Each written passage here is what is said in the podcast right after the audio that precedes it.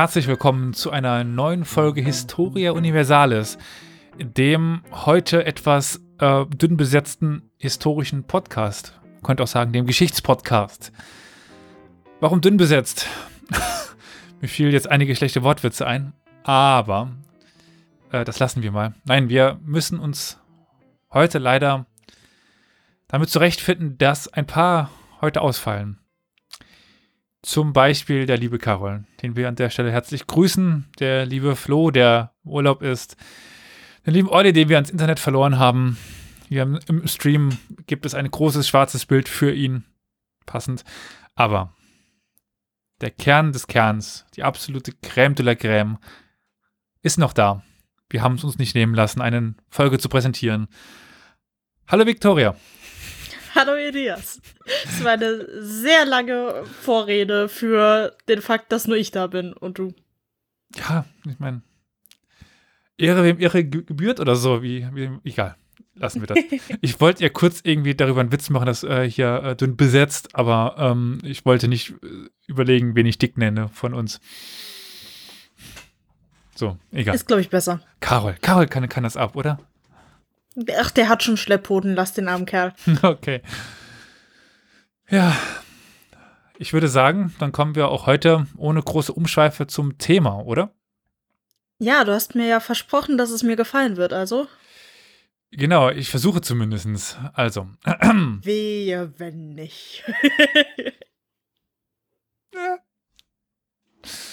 wir gehen erstmal zu Aristoteles. Aber schwieriger Startpunkt. schwierig. Der hat ähm, das Werk Poetik mal verfasst und dort grenzt er Dichtkunst und Geschichtsschreibung hinsichtlich ihrer Ausgabe, ihrer Aussageabsicht voneinander ab. Mhm. Und er bezieht sich dabei auch auf die Verwendung von Namen in den beiden Textgattungen. Zunächst hebt er in formeller Hinsicht hervor, dass der Geschichtsschreiber oder die Geschichtsschreiberin, was in der Antike seltener war. Gibt's Aber es existiert. Danke. Wollte ich dich gerade fragen, ob es das gibt. Mir fällt nämlich ad hoc keine ein. Oh, verdammt, jetzt habe ich so schön gesagt, aber es existiert. Moment. Die, an die ich gedacht habe, war aus dem Byzantinischen Reich. Das war nicht Antike. Äh, verdammt. Komm, die Anna. Anna, komm, komm, nennen. Genau, genau. Das ist das Mittelalter. Ja, äh, Antike. Scheiße. Nee, ich fürchte. Also, mir fällt gerade keiner ein. Mist. Habe ich dich. Mist. Äh. es gab bestimmt eine, deren Werke sind ähm, verschwunden, sind verloren. Die, es gab ja. sie. Jedenfalls ergrenzt äh, Geschichtsschreiber und Dichter. Gab es Dichterin? Egal, lassen wir die ja, Frage. Ja, Sappho. Ah, ja, gut. Und DichterInnen voneinander ab, äh, aber nicht dadurch, dass sie in Versen schreiben und andere nicht, weil auch Geschichtsschreiber schrieben teilweise in Versen, Mhm. Der Unterschied läge vielmehr darin, dass der eine berichte, was wirklich geschehen sei, und der andere, was geschehen hätte können. Deshalb sei die Dichtkunst etwas Philosophischeres und Gewichtigeres als die Geschichtsschreibung. Also das finde ich ja hier, das passt schon mal gar nicht. Also die Dichtkunst behandelt mehr das Allgemeine, die Geschichtsschreibung hingegen das Einzelne. Die Dichtkunst lässt das Allgemeine durch Personen etwas sagen oder tun und benutzt dafür eben Namen für das Allgemeine. Also er gibt dem Allgemeinen Begriffe, die dann Namen werden. An diesem Punkt also bei der Verwendung von Namen berühren, ja man könnte sagen, überlappen sich Dichtkunst und Geschichtsschreibung. Aristoteles war ja auch noch bewusst, dass die griechische Mythologie oder das in der griechischen Mythologie Clio nicht alleine die Muse der Heldendichtung, sondern auch der Geschichtsschreibung war ist sie ja bis heute. Also Clio, ich meine, wie viele Seiten mit Geschichte heißen irgendwas mit Clio? Das ist quasi die, ja, griechische mythologische Person, die für die Geschichtsschreibung steht. Witzig ist es dann, ich kenne jemanden, die wurde durch ihren Vater, der ziemlich geschichtsfanat war, Clio genannt. Okay. Und ich dachte jetzt eher an Renault Clio, also lassen wir das. Arme Cleo. Ähm, neben einigen anderen mag dies auch ein Grund sein dafür, warum sich die Geschichtswissenschaft bislang nur sporadisch bzw. in Einzelfällen mit den Beinamen historischer Persönlichkeiten befasst hat. Oft macht die Geschichtsschreibung einen Bogen um Namen, weil die eben schwer zu interpretieren sind, weil es dafür sehr viel Wissen braucht und sehr viel Quellenkenntnis und Interpretationsfähigkeit, weil das nicht immer so einfach ist, wie es auf den ersten Blick erscheint. Denn auch historische Beinamen umgibt. Und jetzt hier mal ein Zitat von Reinhard Lebe zu bringen. Der hat so ein kleines Büchlein darüber geschrieben, über Namen. Ähm, umgibt stets ein Hauch von Ballade und Anekdote, von Bänkelsang und Treppenwitz. Sie, sie schmeckt nach Nordwind, Heldenschweiß und fränkischem Wein. Und nicht wenige von ihnen sind vor allem drollig. Gut. Okay. Es ist jetzt, ich habe dich auch schon damit geteasert, dass es, ums heute, dass es heute ums Mittelalter gehen soll. Und das Buch von Reinhard Lebe ist immer noch ein relatives Standardwerk, wenn es um Mittelalter und Namen geht. Mhm. Aber Beinamen können auch so, man könnte sagen, poetisch. Und das können wir am, wie es auch übrigens Lebe macht, an dem Beispiel der Karolinger ganz gut demonstrieren. Oh ja. ja, siehst du, du stimmst ihm zu. Ja, die waren auf jeden Fall einfallsreich mit ihren Beinamen. Und, und die braucht man ja auch. Ja, aber wenn du jetzt nur die Beinamen so vor deinem inneren Auge vorbeiziehen lässt, dann könnte man fast sagen, es ergibt sich vor dem inneren Auge des Lesers oder Zuhörers ein Bild von einer Geschichte, die auch tatsächlich ganz gut auf die Realität passt.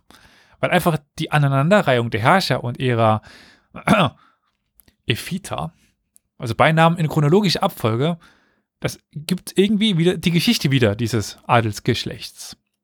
Der Mittlere, mhm. der Hammer, der Kleine, der Große, der Bucklige, der Fromme, der Kahle, der Deutsche, der Dicke, der Blinde, das Kind, der Stammler, der Einfältige, der Überseeige, der Nichtstuer. Ja, doch. Also. Ich kannte noch nicht mal alle von denen, ja, doch. Philipp der, der Mittlere, Karl Martell, also der Hammer, Philipp der Kleine, Karl der Große, Pippin der Bucklige, Ludwig der Fromme, Karl der Kahle, Ludwig der Deutsche, Karl der Dicke, Ludwig der Blinde, Ludwig das Kind, Ludwig der Stammler, Karl der Einfältige, Ludwig der Überseeische und Ludwig der Nichtstuer. Also. Was ist das vorletzte? Der Überseeische? Überseeische. Ah, okay. Also Übersee. Genau. Okay. Übrigens nicht Übersee war, aber ja. äh, man merkt dann aber auch definitiv am Ende, dass es mit der Geschichte der Karolinger so etwas bergab ging. Das wird dann auch als Karolinger Dämmerung bezeichnet durch Leber. So ein bisschen im Anklang an die Wagner-Oper. Aber gut, bleiben wir mal jetzt weg von, von Leber und gehen so ein bisschen weiter, weil wir wollen uns heute beschäftigen mit Namen von Herrschern im Mittelalter. Sagt ihr das zu? Ja. Ha, gut. Puh. Habe ich also nicht ganz so viel versprochen. Kommt drauf an, was du draus machst. Nein, es ist bis jetzt schon sehr interessant. Aber wir bleiben nur ein bisschen bei den Karolingern, weil eben der Dicke, der Blinde, der Kindliche, gibt es auch noch, der Stammelnde, äh, der Einfältige, der Nichtstuerische. Also das ist eben Stören auf dieses Ende. Und auf Ludwig den Nichtstuer muss ja förmlich irgendwie die Auflösung der Dynastie folgen. Tat es dann ja auch mit Hugo Capet, dem ersten Capetinger. Aber in der Medievistik, das weißt auch du, denke ich, ist es ja das äh, A und O, die oberste Predigt, die man immer bekommt. Quellenkritik, Quellenkritik, Quellenkritik. Was sagen uns die Quellen und nicht immer das glauben, was die Quellen euch sagen. So ungefähr ist es doch, oder? Ja. Aber solche Telling Names, wie sie im anglophonen Bereich genannt werden, äh, damit kann man nur schwer umgehen, denn es gibt einfach falsche Assoziationen. Wenn man jetzt sagt, Karl der Dicke oder Karl der Einfältige, gerade bei einfältig, kommen einem Assoziationen, die historisch gar nicht so haltbar sind. Aber wenn man das jetzt einfach so ohne Hinterfragung übernimmt, da könnte man eben denken, dass Karl der Einfältige einfach ziemlich blöde war. Hm. Ich habe tatsächlich äh, mal zu Karl dem Dicken irgendwas recherchiert hm. und bin dann auch über ältere Literatur gestoßen, die dann auch komplett unreflektiert das Bild eines nichtstuerischen äh, Herrschers übernommen haben, der zu ja. faul war, um zu regieren. Genau. Das ist gerade bei etwas älterer Literatur oder sehr alter Literatur und also es ändert sich in den letzten Jahren, eben weil man daran jetzt äh, sich langsam rantraut. Aber es ist immer noch weit verbreitet, dass die Leute eben aufgrund ihrer Beinamen einfach so dargestellt werden, als ja, wären sie eben einfältig oder einfach nur faul gewesen.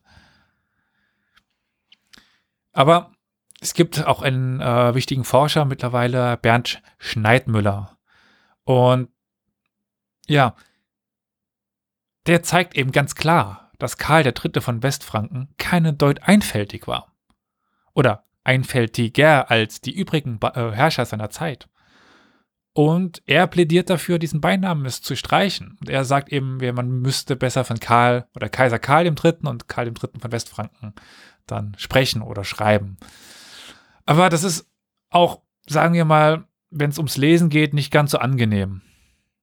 Also Karl der Erste, Karl der Zweite, Karl der, der Dritte, dann kommt man mal leicht mit seinen Ordnungszahlen durcheinander. Also Karl der Einfältige, das bleibt im Ohr. Und deswegen wird sich das meiner Meinung nach auch noch sehr, sehr, sehr lange halten. Und ist ja nun auch, wenn auch ein späterer, aber es ist ein Quellenbegriff. Also er wurde ja kurz, ich glaube, erst kurz nach seinem Tod, bin mir aber nicht sicher, nicht darauf festnageln, so genannt. Also wir können ja schon damit argumentieren, dass das eben ein Quellenbegriff ist. Und es gibt auch tatsächlich äh, Studien, die belegen, dass solche falschen Assoziationen ja Absicht waren und eben gezielt von den Geschichtsschreibern vergeben worden sind und verwendet worden sind, eben um dem Leser, der Leserin ein bestimmtes Bild von dieser beschriebenen Person zu geben, mitzugeben. Macht Sinn. Das sieht man ja auch in anderen Quellengattungen, wie jetzt zum Beispiel in den öffentlichen Briefen zwischen Heinrich IV. und Gregor dem Sieb siebten. Das war der siebte, hm. oder? Uh, dem Papst. Ord Ordnungszahlen. Lassen ja, das. das Ordnungszahlen sind halt super schwer zu merken. Die Beinamen sehr viel leichter, aber in den Briefen äh, spricht der König den Papst halt auch mit seinem weltlichen Namen an. Mhm. Und da sieht man ja genau dasselbe, dass allein durch die Nutzung des Namens äh, suggeriert wird, wie die andere Person zu verstehen ist. Und da sind wir genau bei dem wichtigen Punkt. Beinamen sagen eigentlich mehr über den Schreiber aus als über den Beschriebenen. Also, mhm. wer schreibt diesen Namen und was will er uns damit sagen? Welchen Beinamen verwendet er? Wenn er einen negativen Beinamen verwendet, dann ist er kontra. Positiven Beinamen, dann ist er ihm zugewandt. Das sagt uns viel mehr darüber aus, als wenn wir eben irgendeinen Beinamen haben. Natürlich, es gibt nie nirgendwo für Karl den Großen den Namen Karl den, den Dummen oder so. Das gibt es einfach nicht. Hoffe ich jetzt mal. Äh, ich glaube auch nicht. Wäre mir neu. Aber ob halt der Beiname benutzt wird oder nicht, ja ist halt dann auch interessant. Und es ist ja viel wichtiger äh, zu wissen, ob jetzt die Quelle, die man liest, irgendwie von der Meinung gefärbt ist oder ob jetzt der eine Herrscher wirklich faul war oder nicht. Das ist für die meisten Fragestellungen eher irrelevant, während mhm. die Einstellung einer Quelle, von der Quelle ja schon sehr viel wichtiger ist. Mhm. Aber dann stellt sich hier ganz oft die Frage von, also wann und von wem wurde in welcher Absicht dieser Beiname erfunden? Das ist die wichtigste Quellenfrage. Mhm. Aber ja, die werde ich heute nicht, oder werden wir heute nicht für alle Namen beantworten können, aber wir können ein bisschen an der Oberfläche kratzen, weil uns Namen auch Auskunft geben über die Persönlichkeiten, über die äh, Hintergründe von Personen und ja, aber auch von einfach Beinamengruppen, die es gibt. Also es gibt so ein gewisses Repertoire, das die Geschichtsschreiber des Mittelalters hatten und das sie verwenden könnten. Und je nachdem, was für einen Beinamen sie, sie verwenden, kann man die eben so äh, ein bisschen zuordnen. Also ja, der langweiligste ist der Große. Na, ich würde sagen, der Erste oder der Zweite. Ist ja ein Beinamen. Ja, gut. ja. Aber äh, Leider habe ich heute nicht so viele witzige Beinamen dabei. Das müssen wir dann mal irgendwann nachholen, aber dazu hat die Recherchezeit nicht mehr ausgereicht. ähm, übrigens, in Urkunden und anderen Quellen werden Beinamen lediglich selten oder ja in gewissen Fällen verwendet. In den Urkunden haben wir eben ganz häufig nur Ordnungszahlen. Und daran erkennt man eben auch, dass ganz viele dieser Begriffe, die wir haben, als Beinamen zeitlich einfach später sind. Und äh, ja, Werk der Geschichtsschreiber war, nicht der Könige selber. Daran die ja dann auch poetischer unterwegs waren, um den Schluss zurück zu Aristoteles zu ziehen. Genau.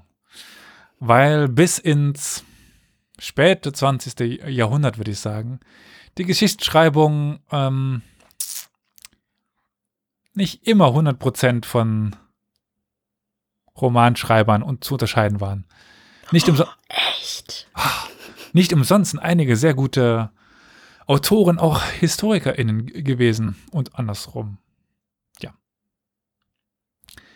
Aber eine Sache fällt schon in den Urkunden auf. Nämlich das römische System der Namensgebung wurde übernommen. Kennst du das? Die Tria Nomina.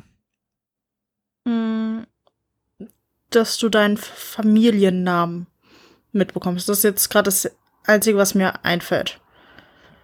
Also im griechischen und auch dann im germanischen Namenssystem ist ja eine Einnamigkeit vorhanden. Also es gibt einen Namen, Karl. Das ist dann alles. Das wird dann natürlich irgendwann schwer. So, hi Karl, hi Karl, hi Karl. Wie ist das, wenn man heute, schlechter Witz, sorry, aber wenn man äh, in den Nahen Osten geht und Mohammed ruft? Also, okay, ich gehe mich vergraben. Ja, oder hier Julia rufst. Ich befürchte, dann würden weniger Leute Ja rufen als bei, als, äh, als bei Mohammed. Egal, lassen wir das. Jedenfalls ja.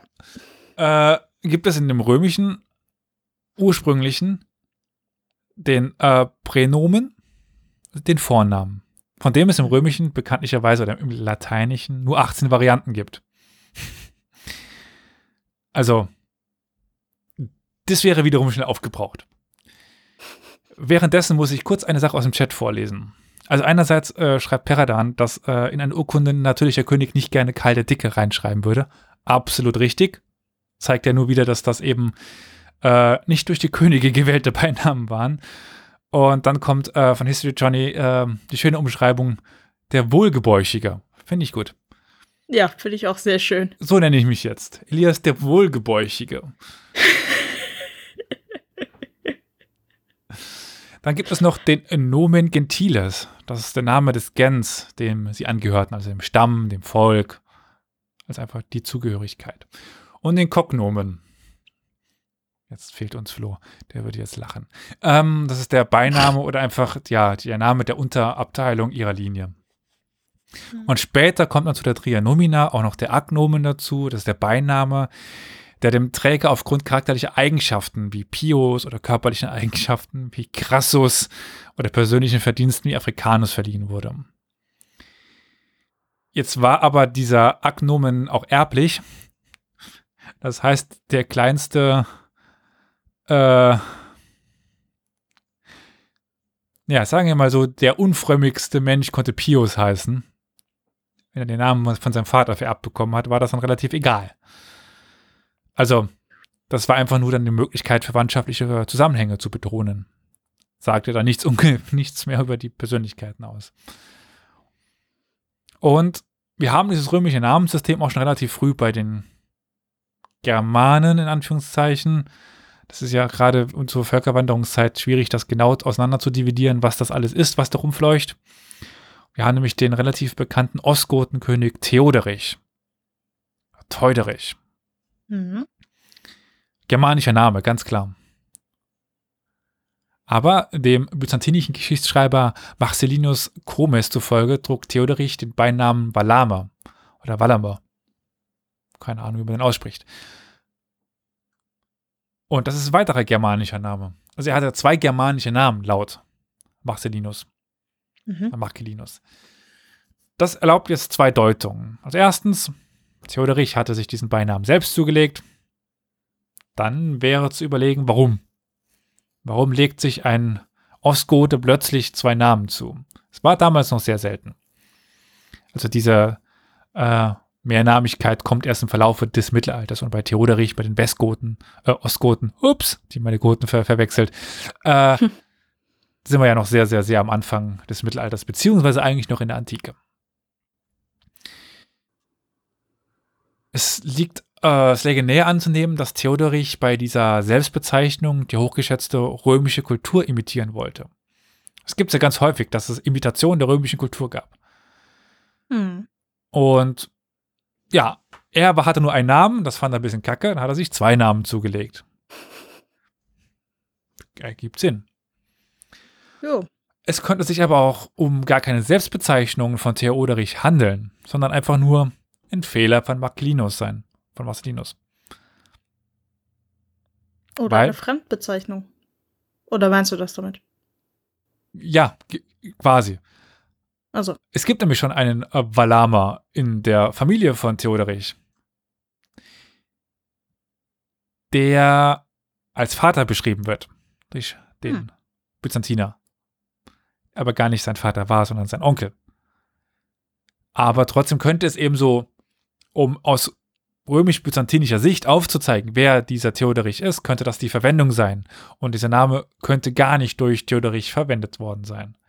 Hm. Aber wie dem auch sei, das ist eigentlich gar nicht so interessant. Interessanter ist einfach nur, dass es sich im Mittelalter durchsetzte, dass es eben dieses äh, Nomina Trias, äh, diese, diese Trianomina so rum äh, gab mhm. und dass sich eben dann auch Mehrnamigkeit durchsetzt, auch wenn uns meistens ein Name überliefert ist. Was ich ja sehr viel interessanter finde von Theodorich, äh, ist, dass er die, der Hintergrund äh, von Dietrich von Bern ist den man ja aus Sagen und sowas kennt. Okay. Da bin ich tatsächlich sehr blank, was das angeht. Also es könnte jetzt auch sein, dass ich mir das jetzt irgendwie falsch gemerkt habe, aber ich bin mir relativ sicher, Wissen. dass Teuderich Dietrich zu Dietrich wurde. Würde Sinn ergeben, so vom Namen her. Ja. Und da hat man ja dann noch mal eine andere Art von Beinamen, die, glaube ich, auch ziemlich verbreitet ist, aber halt nicht für Könige, sondern eher für andere Persönlichkeiten, und zwar, woher sie kommen. Ja. Die Ortsbezeichnung, die sich ja fast bis heute durchziehen. Ich meine, ich bin selber ein Beispiel dafür. Also mein Nachname kommt von Ortsbezeichnung, von der Echt? Gegendenbezeichnung, ja. Hm. Bezeichnet eine gewisse Höhe. Also ist so eine er Erhebung, die so bezeichnet wird. Ja. Aber übrigens, es gibt ja diese im Mittelalter verwendeten positiven äh, Beinamen wie Magnus oder Pius, also der Große oder der hm. Gläubige. Es gibt aber auch negative wie Balbus, das ist der Stammler, Strabo, das ist der Schielende, oder Calvus, das ist der Kahlköpfige, der Kahle. Die wurden auch schon alle im, äh, im Römischen Reich verwendet. Also diese Bezeichnungen sind auch nicht originär Mittelalter. Mhm. Weil, wie so alles, wir benutzen natürlich als Hilfe diese Zeiteinteilung in Antike, Mittelalter, Neuzeit und dann nochmal die Unterteilung hoch, früh, spät, Mittelalter. Aber es ist ja nicht so, dass sich die Leute so um das Jahr 500 dachten, oh, fuck, Mittelalter. Wir müssen jetzt mal alles neu machen. Es ist ja alles irgendwie ein, ein, ein Strang und äh, das Mittelalter hat nicht alles abgerissen, was es aus der Antike gab. Es hat es nur ein bisschen anders gemacht. Aber eine Möglichkeit herrscht in der Forschung zumindest darüber, dass Beinamen für Herrscher vergeben wurden, um sie von gleichnamigen Namensträgern zu unterscheiden. Soweit so einfach. Weil Worüber wir heutzutage auch noch sehr dankbar sind. Ja. Äh, ja. Was ist, ja, ich erinnere mich gerade an meine eigenen Probleme. Ich meine, ich habe den Vorteil aus dem islamischen, mongolischen Bereich, dass dort jeder mal einen mongolischen Namen hat einen islamischen Namen hat und meist noch einen Beinamen hat. Aber die wechseln die, die, Namen teilweise, beziehungsweise werden anders genannt oder haben andere äh, Vatersnamen dann noch dabei, also dieses Ibn, was man kennt. Mhm. Mal haben sie es, mal haben sie es nicht. Und äh, dann okay. hast also es gibt zum Beispiel ganz klassisches Beispiel ist äh, Küçük Mehmet und Ulu Mehmet. Der große und der kleine Mehmet die übrigens dieselbe Person sein könnten. Oder drei Personen sein könnten, dass es einen Mehmet, einen Küçük und einen Ulu gab. Also entweder drei oder Ja. eins ist halt, ja, macht Okay. Spaß. Jo. Weil dieses Küçük und dieses Ulu heißt nur klein und groß. Aber gut, äh, wir sind heute nicht äh, in der Goldenen Horde unterwegs, sondern wir sind im Mittelalter in Europa, Westeuropa unter, äh, unterwegs. Aber wir hatten ja, es ist keine große ja, äh, Weltneuheit, dass man die Beinamen verwendet, um zu unterscheiden. Aber ja, im 8. und 9. Jahr- Jahrhundert, als es eben zehn Karls und Ludwigs gab, da brauchte man irgendwie Beinamen, um das zu unterscheiden. Auch für die Menschen damals schon. Und dann kam Karl und tötete Karl. Und Karl folgte seinem Vater Karl. Und Karl wurde Karler. Also irgendwann. We, für wen schreiben sie? Deswegen machten sie das. Und es gibt eine Bemerkung des Mönchen Simeon von Saint-Bertin aus dem 12. Jahrhundert, also ein bisschen später, der explizit erläutert, dass der Graf von Flandern, Balduin IV., seinen Beinamen der Bärtige unter anderem deswegen erhalten habe, um ihn von seinem gleichnamigen Vorgänger unterscheiden zu können. Gut. Es ist jetzt problematisch, dass es noch weitere zwei äh, Balduin die Bärtigen gibt aus Flandern. Ja, Hätte man da nicht irgendwie der Braunbärtige, der Rotbärtige und der Blondbärtige nehmen können? Waren wahrscheinlich alle braunbärtig oder so.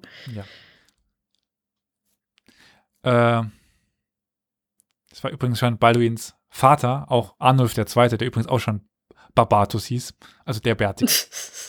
Die, die hatten wohl einen guten Bartwuchs, würde, würde ich so, so behaupten. hm.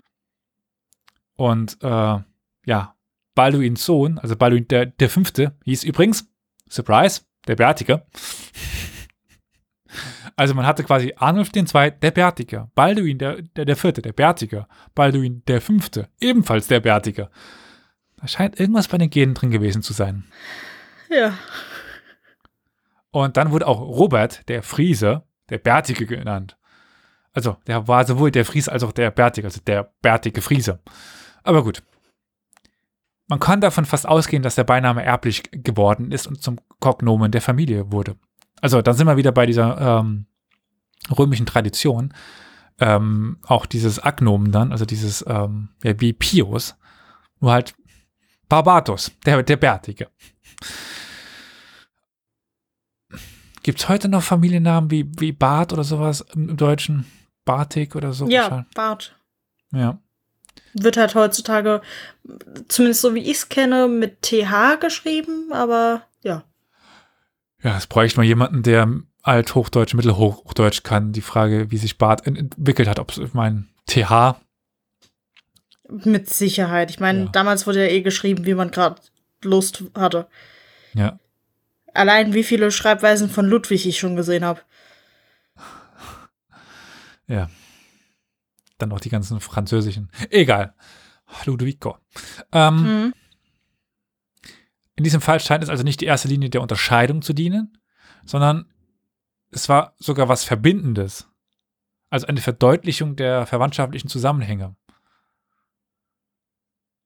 Und damit widerspricht das ja so ein bisschen dieser These, obwohl das ja quasi aus der Chronik kommt, die behauptet, es zu verwenden, um es zu unterscheiden. Aber irgendwie doch nicht, weil doch alle dieselben Namen hatten. Gut. Andere Benennungsmotive neben dem genealogischen Hintergrund stellt der geografische Hintergrund dar, wie du gerade eben schon sagtest, und auch der biografische Hin- Hintergrund. Wir haben zum Beispiel Ludovicus Ultramarinus. Das ist Ludwig der Überseeische. Ultramarinus. Äh, oder Otto Saxonicus, also Otto der Sachse. Oder eben Robert der Friese. Zwei weitere Unterarten der unterschiedlichen Beinamen bilden kontrastierende Beinamen und äh, Ordinalzahlen, also einfach Benennungszahlen. Also es wären zum Beispiel ähm, ja, Alter, Antiquoior, Pater, Avus, S- äh, Senex, Medianus, also eben der mittlere, der, der erste, der zweite, der vorige, der, der, der nachgefolgte oder sowas. Ja. Und auch Pippin Magnus, der Ältere, Pippin der Jüngere. Genau. Beispiel. Pippin der, der, der mittlere, Ja, stimmt, den gab's auch. Ja. Äh, und Magnus gehört auch irgendwie dazu, weil Magnus ist ja nicht nur der Große, sondern auch der Ältere. Und ja, wir haben eben noch Senior, Minor, Bonus, Albus, äh, Senior Junior, Major Minor, Bonus Malus oder Al Al Al zu schnell. Albus Niger. Interessant Albus ist. ist übrigens weiß. Genau. Und Niger ist schwarz. Also. Deswegen. Gegensatz Pau und, und so. Interessant ist das Beispiel des sizilianischen Normannenkönigs Wilhelm I., der in der Chronica Siciliana aus dem 14. Jahrhundert zum ersten Mal der Böse genannt wird. Aber war er denn so böse? Nee. Sein Nachfolger, Wilhelm II., hieß der Gute. Also war er nun mal der Böse, weil er vom Guten war. Ja, so Hm. schnell wird man zum Bösen. Man muss nicht mal die Ukraine überfallen. Okay, weiter. Ähm, als einfachstes. Elias, Ja. du gehörst erschossen dafür. Wir befinden uns doch jetzt schön sicher im Mittelalter. Warum? Ja, sorry. Ich gehe ja schon. Anders als die sonst üblichen Beinamen finden sich äh, diese nicht nur in den erzählenden Quellen, sondern auch in Urkunden. Also wir haben da tatsächlich äh, auch teilweise sowas wie Magnus, haben wir manchmal schon drin. Also wie ähm, der Kahle haben wir jetzt nicht, aber der Magnus, den haben wir schon mal. Aber was wir auf jeden Fall, deswegen komme ich dazu jetzt, was wir auf jeden Fall in äh, den Urkunden haben, sind Ordnungszahlen. Und die erschienen zum ersten Mal eigentlich richtig unter den Ottonen. Also Otto der Zweite, Otto der Dritte, äh, Otto der ähm, Vierte, gab's den? Keine Ahnung. Hm, Nicht mehr bei den Ottonen. Genau, Da aber dann nur Heinrich den Zweiten noch. und Heinrich den Dritten war dann der Salier. Genau. Jetzt komme ich langsam nochmal zu, äh, zusammen mit meinen Ordnungszahlen. Aber handelt es sich bei diesen Zahlen tatsächlich um ein reines Unterscheidungsmittel, das in keinem Zusammenhang mit dem Träger des Namens steht? Nicht ganz, weil Konrad II. nannte sich äh, nicht nur vor der ersten Urkunde nach seiner Krönung ähm, als der zweite seines Namens, sondern ja, mit Ausnahme der Briefe und Mandate, die dem Absender keine Ordnungszahl zugeben, haben wir auch in der Unterschrift Conradus de Gratia Romanorum Rex Secundo. Also seine Mhm. Unterschrift war tatsächlich mit einfach dem zweiten.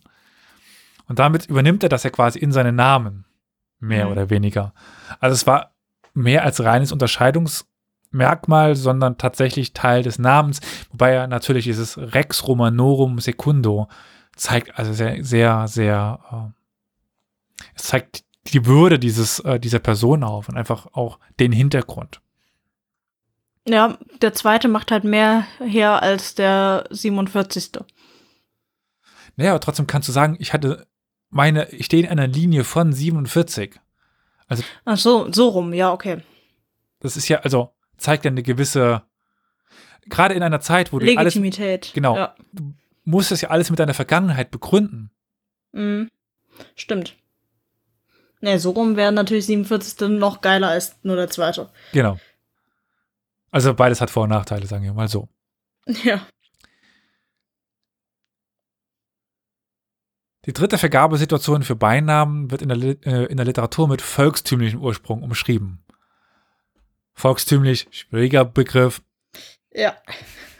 aber solange wir eben keinen besseren haben, müssen wir ihn manchmal verwenden. Natürlich. Was heißt das und welche Motive werden dabei sichtbar? Also, wir haben einen äh, Forscher, der schon relativ früh unterwegs war, nämlich 1936. Und 1936, da sollten alle Alarmglocken angehen. Mhm. Und er hat auch den etwas passenden Namen Andreas Wrackmeier. aber das Der ist, ist aber auch gestraft mit seinem Namen und ist noch nicht mal ein Beiname. Ja, gut. Ich glaube, er lebt nicht mehr, wenn er 36 veröffentlicht hat. Aber er hat immer noch eine sehr umfangreiche Untersuchung zu Herrscher- und Fürstennamen vorgelegt. Und äh, bezeichnet damit Beinamen oder darin, ja, die durch ihre sinnfällige, eigenartige Form auf das Volk als Namengeber schließen lässt. Also, was heißt das jetzt? Das heißt, dass es eben nicht von den Geschichtsschreibern kam, nicht von den Königen selbst, sondern dass es, so wird er erzählt, aus dem Volk herangetragen worden ist. Deswegen volkstümlich. Diese Beinamen fänden sich vorwiegend im hohen Norden bei den Königen, in den normannischen und in angrenzenden Gebieten bei Herzögen und Grafen, in Deutschland jedoch erst mit den Einträgen der Volkssage in die Geschichtsschreibung. Ja, sehr problematisch alles, aber ja, nehmen wir einfach mal so hin. hm. Ja, äh, Friedrich Barbarossa, der im, im Berg Ruhende, das wäre so ein Beispiel. Ist ja auch Volkssage. Frackmeier deutet also hm? hier zwei Vergabe. Barbarossa im Berg Ruhende? Ist das ein Beiname von ihm oder was? Ist ja so eine Umschreibung, ja. Ah, okay. Ich dachte, ja, okay, ich dachte, du meinst äh, als Übersetzung von Barbarossa, was ja der Rotbart ist. Ach so, Deswegen nein, nein, nein. kurz verwirrt. Nein, nein, nein. Ja, okay, nee. Wegen der äh, Geschichte, dass Barbarossa ja im Berg wartet bis äh, Deutschland. Ja, ja. Du weißt. Da war was, stimmt. Also, Wrackmeier deutet hier auf zwei Vergabemotive für Beinamen. Das spontane, situative und die Absicht der Geschichtsschreiber. Mhm. Wie identifiziert man nun aber solche Beinamen? Also die volkstümlichen, wie Wrackmeier sie nennt. Nun, seine Antwort. Warum überlege ich mir gerade mit so einem Hitler-Akzent das vorzulesen? 36 ist echt nicht gut. Also, dass ein Beiname volkstümlich ist, ich muss mich zusammenreißen, kann man schon an der volkstümlichen Wiedergabe erkennen. Also, auf gut Deutsch, sie waren nicht auf Latein. Ein Beispiel findet sich in Snorris Heimskringler, wenn man das so ausspricht. Also eben der Saga von Snorri. Und dort ähm, ja, die Leute erzählen, als König Magnus von seinen Wikingerzügen im Westen heimkehrte, da habe er sich völlig an die Tracht und die Kleidermode gehalten, die damals in westlichen Ländern übrig waren. Ebenso viele seiner Männer. Sie gingen mit nackten Beinen auf die Straße und hatten kurze Wämser und Mäntel. Deshalb nannten ihn die, die Leute König Barfuß oder äh, Barbein. Also, das wäre so etwas aus einer Saga heraus, wobei Snorri ich erzähle jetzt nur diese Sicht von Fragmeier. Auch Snorri ist ein Geschichtsschreiber. Auch er kann das dazu erfinden. Aber er schreibt jetzt ja explizit diese Geschichte auf, dass das den Grund hat, warum er so genannt wird. Wohingegen ein äh, westlicher Schreiber oder südwestlich aus der Sicht von Snorri ähm, das nicht begründet daraus, dass, dass, ein, dass das Volk ihn so nannte, den König. Andere Beispiele wären für ja, Olaf den Baumfäller oder Björn den Seefahrer. Aber wie gesagt, ob man solchen Thesen wirklich folgen sollte, sei mal an dieser Stelle dahingestellt. Ich, ganz persönlich, so meine Meinung, ich finde das zumindest schwierig. Weil eben auch Snorri ist Geschichtsschreiber. Und was wir haben, ist eigentlich alles mit einer gewissen Absicht tradiert worden. Gut. Aber darüber sollte sich jeder ein persönliches Schicksal, ein persönliches Schicksal, wie komme ich gerade auf Schicksal? ein persönliches Urteil bilden. Ja. Jeder ist seines eine, eigenes Schicksalsschmied. Seines eigenes Urteilsschmied, ja. Ja. Es ist aber trotzdem auffällig, dass gerade aus dem Nordischen viele solche Beinamen bekannt sind. Und dort war ja auch diese römische äh, Tradition einfach am wenigsten vertreten. Es gibt ja so noch so ein paar Beinamen, die uns ja von vielen dänischen Königen bekannt sind. Ich meine, der bekannteste ist uns sicherlich der liebe Herr Blauzahn, Bluetooth. Ähm, aber gibt noch, wie, wie hieß der mit dem Bart? Langbart oder so? Ich kenne nicht mal den Blauzahn, also. Was? Ja. Schande über dein Haupt. Ja, ja. Äh, Gabelbart hieß der. Gabelbart. Äh, genau, der hatte, er hatte seinen Bart in so zwei Hälften geteilt. Deswegen hieß er Gabelbart. Mhm. Gut, aber was, es kam gerade im Chat, Dankeschön, der Gabelbart. Äh, was man definitiv festhalten kann, ist, dass wenige Texte, wir haben die nordischen Sagas, aber wenige Texte Auskunft über die Motive, die zur Vergabe eines Beinamen geführt haben, existieren noch existieren. Also ganz selten legen die äh, Autoren offen, wie sie dann überhaupt dazugekommen sind, dass sie jetzt diesen Namen benutzen. Sondern sie benutzen ihn einfach.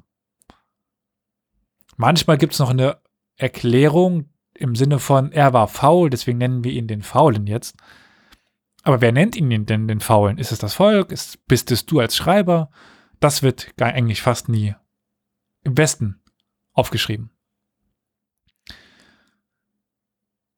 Aber wir haben den französischen Chronisten Rigord, aus dessen Feder die, ja, Gesta Philippi Augusti stammt, die über das Leben des französischen Königs Philippe le Deuxième, Zweiten, von dessen Krönung 1179 bis zum Jahr 1206 schreibt.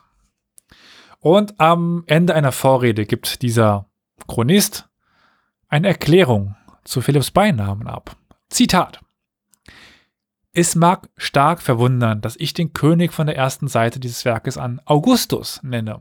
Augustus pflegen die Schriftsteller diejenigen Kaiser zu nennen, welche die Respublika vergrößert haben. Von Augeo Auges abgeleitet.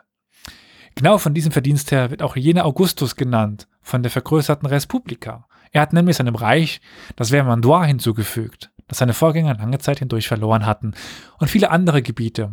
Er hatte auch die Einkünfte des Königs um ein Vielfaches vermehrt. Geboren ist er im Monat August, in dem Monat, in dem die Vorratskammern und Weinkeller wieder gefüllt werden und alle jahreszeitlichen Gaben überfließen. Also die Begründung, deswegen heißt er Augustus. Okay. Hast du ein, ein Problem Klingt mit fake. Benennung? Wieso? Äh, diese Begründung klingt einfach fake. Oder zu, übertrieben, sagen wir so. Okay. Keine Ahnung. Ich finde etwas klingt übertrieben. Ich überlege gerade. Ich meine, Augustus ist ja noch ein relativ normaler Beiname. Irgendwie so in meiner Wahrnehmung. Ich könnte mir das schon gut vorstellen. Er, war, er hat halt was erobert und danach nannte er sich Augustus. War ja quasi eigentlich nur ein anderer Beiname für Kaiser. Oder König. Ja, aber das und außerdem ist er noch im August geboren und, und Ja, gut, das ist dann so, ja, ein bisschen. Ja. Aber erzähl weiter. Ja. Viele der Beinamen waren sicherlich auch in Abteien um Schreit Pult von Mönchen oder am Hof entstanden. Also es war sicherlich keine Seltenheit, dass die Beinamen einfach erfunden worden sind. So viel sind wir uns ja mittlerweile dann doch einig. Hoffe ich. Denke ich. Meine ich. Mit dieser Art und Weise der Entstehung dieser Beinamen hängt die Tatsache zusammen, ja, dass sich in ihnen viel Gegensätzliches spiegelt. Bewunderung und Abneigung, Lob und Tadel, Tugend und Laster, Kirche und Welt, Glaube und Unglaube, aber auch Witz und Ironie. Denn es gibt einfach eine ganze Reihe wertender Beinamen. Ihre Kennzeichen ist, dass sie ein Urteil über den Namensträger enthalten, das entweder auf Zeitgenossen oder spätere Epochen zurückgeht. Damit auch auf die Wahrnehmung des Namen, die Wahrnehmung des Namensträger prägen. Tat und sollte und wird. Man kann ja das Ganze nochmal in aufwerten oder abwertende Beinamen unterteilen. Aufwerten hätten wir zum Beispiel diese heldischen, glorifizierenden Beinamen. Äh, Magni, Magnanimus oder Martellus, Chlorisius, pa Pacificius, Fortissimus. Aber nicht jeder durfte oder konnte so genannt werden, wenn er große Gegner hatte, wenn er am Ende einer eine Dynastie war, wenn die, wenn die Geschichtsschreiber dann schon einer neuen äh, Dynastie angehörten. Es gibt aber auch rein literarische Schöpfungen wie Pallida Mors Saracenorum, von Liutprand von Cremona für Otto den, den Dritten. Also der Sarazen-Schlechter. Mirabila. Hm? Wolltest du was, was sagen? Nee, nur, ach ja, der Sarazen-Schlechter, den Namen kenne ich. äh, Mirabilia Mundi von Otto das von Freising. Wunder der Welt, oder? Äh, für Otto den, den Dritten. Würde ich auch so übersetzen, ja. ja. Äh, wir haben dann noch das Staunen der Welt für Friedrich II. Hm. Oder Stimmt, ja. Ja, Mirabilia Mundi und ähm, Stupo Mundi ist das andere. Ja, genau. Aber das klingt natürlich auch toll. Stupor Mundi. Das Staunen der Welt. Ich finde das, ich finde das ja. Ist, es, ich meine, ich bin ja ein kleiner Friedrich der zweite Fanboy. Gar nicht so klein, aber äh, also wenn mir jemand erzählen will, es gibt einen besseren Kaiser im Mittelalter, äh, äh. Deswegen, ja, klingt schon sehr, sehr geil, dieser Name. Wir haben aber noch Honor ac Delicae Anglorum von Wilhelm von Malmesbury für Edgar. Da bin ich jetzt tatsächlich mit meinem Ah, Latein am Ende. Da weiß ich nicht genau, wie man das übersetzen könnte. Ich habe schon wieder vergessen, was du gesagt hast. Tut mir furchtbar leid. das ist das Lateinische. honor ac delicae, deliciae anglorum. Also irgendwas Ehre und Englisch, aber ähm, äh, Ehre und äh, Freude. Freude. Der okay. Delik, ja, so sowas in der Art. Ja, wenn ich mal einmal meine äh, Quellen sparen können täte. Gott. Äh, warum habe ich mir so ein scheiß Thema ausgesucht? Egal. Jedenfalls, also für meine Dis. Ja. Äh, schon aufgrund ihrer Form hatten sie eigentlich keine Chance, jemals wirklich allgemein gut zu werden. Also, ach, Stupamundi ist, ist wieder da. Oder, ach, ach Honor ac delicae anglorum ist wieder da. Nee. Hat doch was. Ja, hat was. Ich würde gerne Supermundi genannt werden, aber äh, nee. Also das war wirklich rein für den literarischen Verwendung. Es gibt aber auch klangsymbolische Beinamen. Es ist Carol nicht da, aber ich habe mir extra dieses Fachwort rausgesucht, weil er doch so gerne neue Wörter lernt. Onomatopoetische. Ja, Onomatopoesie. Genau, also lautmalerische Beinamen. Carolus Calvus, also Karl der Kahle, Carolus Crassus, Ethelred the Unready, Ethelston Etheling, Harald Harafing, Har Hafaring, Hafer, Hafergring, Hafergring, so Gott, und Harold Harefoot. Also HH, KK, sowas. Und ja, dieser alliterierende Klang wurde absichtlich gewählt auch wohl. Er war einfach eingehender. Zu den abwertenden Beinamen zählen dann solche, die eben vermeintlich negative Charaktereigenschaften und körperliche Defizite und Gebrechen hervorheben, wie Karl der Böse, also Charles le Mauvais, Philipp der Bucklige, Karl der Dicke, Ludwig der Stammler. Jetzt, wo ist Ralf, wenn man ihn braucht? Es gab doch irgendwie das Karl der Kahle mit dem, dem, dem Behaarten irgendwas zu, zu tun hatte. Ach, egal. Ja, irgendwas. Er hatte was erzählt, aber ich vergesse es jedes ja. Mal nochmal.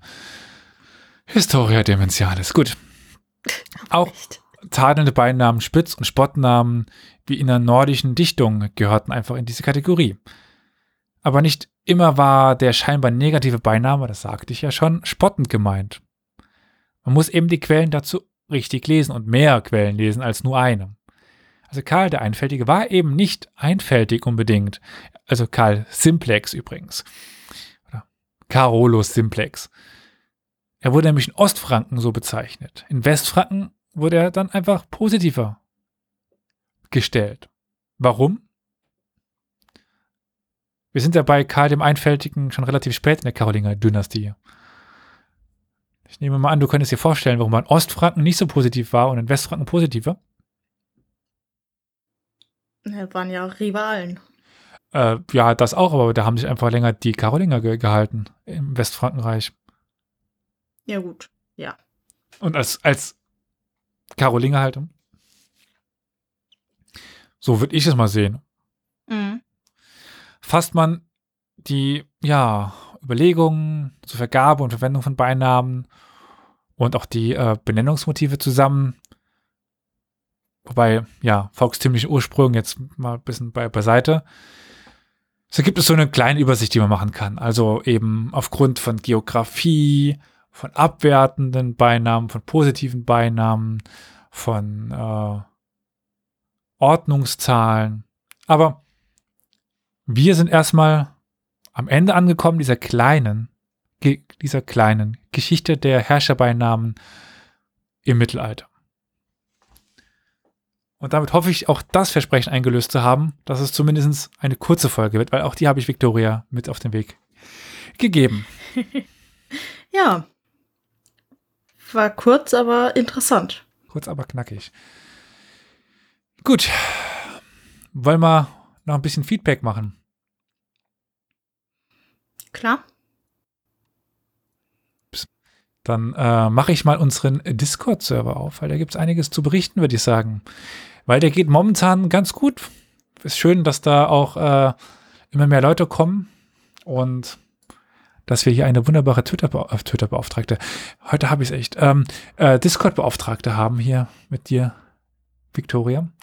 Ähm, möchtest du vielleicht auf den neuen, auf die neue Schriftquelle hinweisen, die es jetzt dort gibt? Ach so, ja, ähm, wir haben, wir hatten ja jetzt, ich weiß nicht, wann die Folge rauskommt, aber letztens äh, eine erste Folge gemacht, wo Flo und ich erzählen äh, Re Reenactment Waddenditte.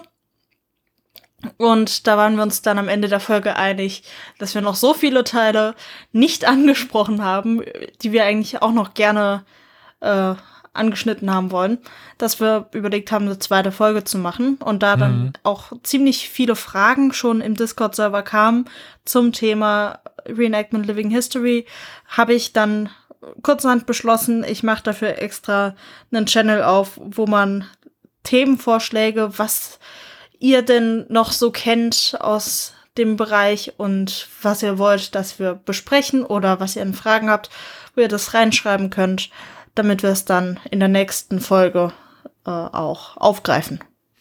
Genau, weil es gab auch eine rege Diskussion im Anschluss an, an die Folge, wo dann auch, so wie ich hoffe, eine weitergeholfen werden konnte. Aber wenn ihr noch weitere Fragen habt, einfach gerne bitte da rein und wann werden wir daraus eine nächste Folge oder mehr oder weniger ihr basteln, weil ich bin ja da nicht ganz so tief drin. Dann hat uns einiges Feedback zu 200. erreicht, zu diesem, wie es genannt worden ist, Opus Magnum. Äh, schön zu äh, hören, zu, zu lesen, dass sich tatsächlich Leute die ganze Folge angetan haben. Das war ja doch nicht nur eine Minute, die ihr da von eurer Zeit für opfern musste. Also da nochmal danke auch für, den, für das Feedback, dass das scheinbar ganz gut angekommen ist. Ich ja, bin gespannt. Besonders schön fand ich, Entschuldigung. Nein, nein, mach. Äh, besonders schön fand ich die Rückmeldung, die wir bekommen haben, äh, dass wir einfach so schön erzählen können, dass man uns so gut zuhören kann, dass man sich wünscht, so gut würde das auch in Vorlesungen funktionieren. Das hat mir gut gefallen. ja. Äh, ja, dann ähm, kann es nicht jeden einzelnen Kommentar eingehen, aber auch auf der Webseite kamen noch zwei, drei, also vielen Dank. Und es kam dem Letzt auch, jetzt muss ich mich ähm, an dieser Stelle nochmal bedanken, nämlich bei Persönlichkeiten, äh, die uns eine Spende haben zukommen lassen. Das kann man nämlich auf ganz verschiedene Arten und Weisen. Einerseits haben wir unter jeder Folge eine Bankverbindung, wo man uns dann einfach äh, ein bisschen Unterstützung zukommen lassen kann, wenn ähm, wir mal wieder irgendwie ein neues Mikrofon bräuchten, die Stromrechnung eintrudelt und so weiter. Das haben dann auch welche getan. Deswegen möchten wir uns ganz gern und auch ganz herzlich upsala, bei jetzt muss ich ein bisschen, äh, Corinna bedanken, bei Michael und Anja und bei Pascal. Vielen Dank dafür. Das könnt ihr aber auch machen, indem ihr uns zum Beispiel, ihr geht auf unsere Webseite historia-universales.fm, dort haben zumindest drei von uns äh, Amazon Wishlists. Vor allen Dingen Flo und ich haben da viele Bücher drin. Wenn ihr also zufälligerweise noch gleichzeitig mit bestimmen wollt, das kannst du übrigens auch mal machen, wenn, wenn du willst, äh, wenn ihr bestimmen wollt, was die nächsten Themen werden, guckt da da mal vielleicht rein und dann könnt ihr das irgendwie indirekt mitbestimmen. Und wir haben Kofi. Da könnt ihr uns Kaffees spenden und ihr könnt Mitglied werden haben wir so drei Stufen, aber schaut euch das einfach an. Auch das ist normalerweise in der Beschreibung des Podcasts drin. So, lang genug, würde ich sagen, oder? Jetzt gilt es eigentlich ja. nur noch eine Sache, nämlich bei den Produzierenden uns zu bedanken, richtig? Genau. Und zwar bei Franziska und Roman. Vielen Dank für eure Unterstützung. Die haben uns nämlich abonniert. Dann vielen Dank dir und bis zum nächsten Mal. Bis dann. Tschüss.